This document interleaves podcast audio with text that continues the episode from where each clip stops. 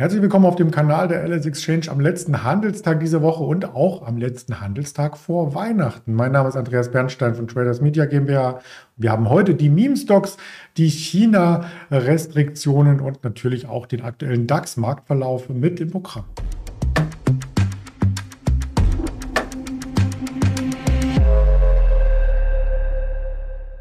Dies selbstverständlich heute auch noch einmal als Interview vor Weihnachten. Das dürfte auch das letzte Interview des Jahres sein, glaube ich. Erst einmal, wenn ich mir den Plan anschaue, auch dafür gilt rein objektive Darstellung des Kursgeschehens, keine Anlageempfehlung, keine Handelsberatung. Und dann hole ich gleich meinen Händlerkollegen hinzu, den Mischa aus Düsseldorf. Hallo nach Düsseldorf. Hallo Andreas und hallo ans Publikum. Ja, ich habe schon im Vorfeld äh, dich ausgefragt, ob schon Weihnachtsstimmung bei euch ist, aber bei den Temperaturen, auch in Potsdam hier, die kommt so richtig nicht auf, oder? Nee, so richtig weihnachtlich ist es nicht, aber trotzdem freue ich mich, das letzte Interview des Jahres mit dir machen zu können. Ja, ich freue mich auch und das gilt vielleicht auch für die Anleger, die kommen nicht so richtig in eine Weihnachtsend. Rallye-Laune. Der DAX, der schwankt hin und her. Jetzt kamen gerade noch Daten aus den USA, damit ist er wieder Richtung Tagestief gefallen. Also die 14.000, die scheinen vor Weihnachten gar nicht mehr drin zu sein. Nee, das äh, ist ja an sich eine umkämpfte Marke und ich denke auch, je nachdem, wie die Zahlen jetzt gleich interpretiert werden, ich habe auch nur einen ganz kurzen Blick gerade erhaschen können, wird es um den Bereich rumschwanken, aber deutlich drüber wird es auf jeden Fall nicht gehen. Keine Center Rally dieses Jahr. Mhm. Weil auch ein paar Belastungsfaktoren hier hinzukamen. Wir hatten zum Beispiel das Sentiment in den USA gestern wieder relativ schlecht. Das ist schon seit einer Woche übrigens im Angstbereich. Der Nasdaq hat im Jahresverlauf über 30 Prozent abgegeben. Der S&P 19 Prozent, der Dow Jones bei 9 Prozent, der DAX bei 12 als Vergleich. Und da drücken zum Beispiel auch die News aus China ordentlich auf die Stimmung.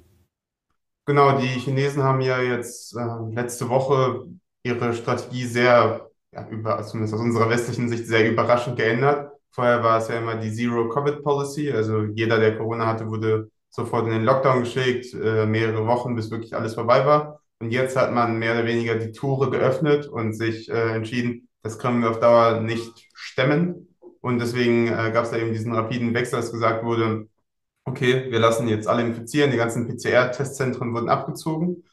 Und die Chinesen, die ja wenn überhaupt nur mit ihrem eigenen Impfstoff geimpft sind, der bei weitem nicht so effektiv ist, gerade gegen die äh, doch sehr ansteckende Omikron-Variante, die dort ist. Äh, die infizieren sich jetzt in Millionen. Das ist äh, doch sehr extrem. Zum Beispiel gestern gab es 37 Millionen äh, Corona-Infizierte und äh, in den letzten zwei Wochen 248 Millionen. Das sind ja für uns Europäer enorme Zahlen und selbst in China sind das 18 Prozent der Bevölkerung. In manchen äh, Distrikten oder Regionen wie Peking sind es wohl 50 Prozent der Bevölkerung, die gerade gleichzeitig mit Corona infiziert sind. Und äh, ja, man hofft sich natürlich erstmal kurzfristig, dass natürlich Schäden entstehen. Man hofft nicht, dass die Schäden entstehen, man weiß, dass die Schäden entstehen, aber hofft, dass langfristig dadurch eine Herdenimmunität äh, ja, passieren kann, die vorher einfach nicht eintrat. Ja, da hoffen wir natürlich alle mit und blicken gleichzeitig nicht nur auf China, wie es da wirtschaftlich weitergeht, sondern auch auf die USA selbst. Gestern die Bruttoinlandsproduktdaten auf den ersten Blick müsste man denken, ja super, die Wirtschaft, die läuft gut, aber auf den zweiten, und das war vielleicht auch ein Belastungsfaktor, ist es ja so, dass bei einer starken Wirtschaft die US-Notenbank freies Spiel hat bei der Zinspolitik. Genau, so ist es. Äh, deswegen hat der Markt ja auch so sensibel darauf reagiert. Äh, die Fed hat ja eigentlich seit, seit jeher, seit die äh, Zinspolitik geändert wurde, gesagt, wir äh, machen weiter Rate Hikes, wir erhöhen weiter. Aber der Markt wollte es ja nie so recht wahrhaben. Das war immer dieser Kampf, der die Märkte ja so maßgeblich geprägt hat.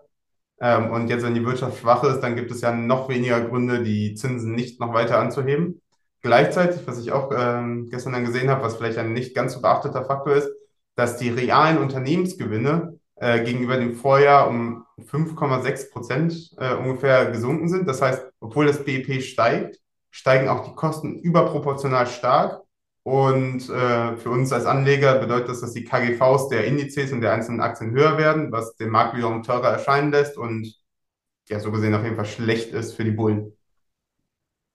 Ja, und die sind damit auf den Rückzug so zum Jahresende. Ähm, wenn man sich die, die Daten insgesamt noch einmal anschaut für den DAX, ich hatte es auf der Tonspur schon gesagt, er ist in diesem Jahr mit minus 12 Prozent dabei, also ein eher, eher schlechtes Jahr, was aber auch wieder aufholbar ist. Ich habe die Daten jetzt aktuell mitgebracht, persönliche Einkommen im November in den USA 0,4 Prozent im Plus. Ähm, da wurden 0,3 Prozent erwartet und wir hatten noch ähm, die persönlichen Einkommen, hat man gerade die persönlichen Konsumausgaben im November 0,1 Prozent Prozent im Plus, erwartet wurden 0,2. Also ein bisschen mehr Geld nimmt man ein, aber man gibt weniger aus. Die Sparmentalität ist einfach da. Ja, und das ist auch für einige Unternehmen an der Tagesordnung das Sparen beziehungsweise auch äh, das ähm, ja, letzten Endes Zusammenhalten des Kapitals, was man hat. Da hat AMC Entertainment für Schlagzeilen gesorgt. Ja, genau, das ist ja einer der größten Meme-Stocks, äh, ja, diese, ich sag mal, äh, angezockten Werte aus äh, der Corona-Zeit. Und äh, AMC ist ja, nur als Erinnerung, äh, ein Kinokettenbetreiber, der auch ähm, ja, deutsche Ableger hat. Und äh, ja, dass die Pandemie den Kinoketten auf jeden Fall geschadet hat, darüber müssen wir nicht reden. Äh, jetzt wurde allerdings angekündigt, dass es sowohl eine Kapitalerhöhung geben wird, als auch einen Reverse Stock Split. Der äh, Stock Split wird damit begründet, dass man äh, ja nicht möchte, dass die Aktie in Richtung Penny Stock gedrückt wird. Also der CEO hat es so ausgedrückt auf Twitter, dass ähm, die Gefahr von Short Selling äh, wäre, dass dadurch der Kurs zu einem, also unter einen Dollar gedrückt wird. Deswegen macht man einen Stock-Split, damit weniger Aktien da sind, weniger Liquidität und die Aktie nicht so leicht runtergedrückt werden kann. So die ähm, Erklärung, genau. Und die MC-Aktie, die hat ja zwei Aktien, die, die, normale und dann die APE, also mit dem Kürzel APE. Das ist äh, die Vorzugsaktie in dem Fall. Und äh, da ist sowohl Antara Capital eingestiegen und die haben zu 66 Dollar Cent, haben die dort Aktien gekauft. Ähm, das erklärt auch die Verdopplung jetzt in den letzten zwei Tagen. Die ähm, genau, Aktie steht ja jetzt 71 in Euro, das werden irgendwie 1,60 Dollar sein, hat sich mehr als verdoppelt äh, gegenüber dem Einkaufspreis und auch gegenüber dem äh, Schlusskurs, äh, als dort die Meldung bekannt gegeben wurde. Der war bei 68,5 Cent. Die sind jetzt dazu verpflichtet, 90 Tage diese Aktie wiederum zu halten. Danach können sie tun, was sie wollen. Und äh, ja, ich sag mal so, es wird immer unübersichtlicher, es wird immer schwerer zu verstehen, wie die finanzielle Lage ist. Eine Kapitalerhöhung ist per se nie gut, deswegen reagiert ja auch die eigentliche AMC-Aktie so sensibel darauf, verliert über 20 Prozent. Also 7 Prozent bei uns nochmal heute, gestern, entsprechend dann gestern nochmal nachbörslich, äh, weitere 15 Prozent. Also sehr schwierig und grundsätzlich auch äh, eine sehr gefährliche und volatile Aktie, die äh, anzufassen oder zu traden. Ja, da geht es nicht nur um den äh, Chart, natürlich auch um die Fundamentaldaten, die du uns gut dargelegt hast. Ich habe hier nochmal eine Übersicht mitgebracht, wie viel Verluste da überhaupt gemacht werden. Da wird einem ja regelrecht schlecht. Ja, das, äh, das ist richtig. Die hatten ja schon äh, so länger strukturelle Probleme, aber Corona war wirklich fast der Sargnagel und jetzt wird sie irgendwie künstlich über Wasser gehalten. Natürlich wünscht man sich, dass das sich irgendwie ändert, aber das ist auch sehr schwierig angesichts der sehr hohen Schuldenlage. Mhm. Wenn man allgemein das Thema Meme-Stock nochmal größer fasst, hatten wir ja auch in der Berichterstattung immer mal die GameStop dabei. Und wenn wir uns die anschauen, die kämpft mit einer Unterstützung, mit einer mehrjährigen Unterstützung bei 20 Dollar. Ob die gehalten werden kann, so Pi mal Daumen, das stellt sich auch noch heraus. Ja, genau. Also ich, ich sag mal, diese Zyklen, die kommen ja, also zumindest für, für mich, der jetzt auch nicht super äh, tief in der Materie drin ist, immer relativ plötzlich und unerwartet. Äh, wo das jetzt genau herkommt, ob es Reddit ist oder sonst irgendwelche Absprachen, das ist immer schwer zu sagen. Aber ja, grundsätzlich muss man immer vorsichtig sein, da sowohl auf der Long- als auch auf der Short-Seite da nicht irgendwie überrascht zu werden. Und äh, wie du sagst, wenn jetzt diese Linie gerissen werden sollte, dann äh, kann es auch durchaus noch einige Etagen tiefer gehen. Und dann, äh, ja, charttechnisch fehlt da mir erstmal die Unterstützung und die Fantasie, wo es dann aufhören könnte.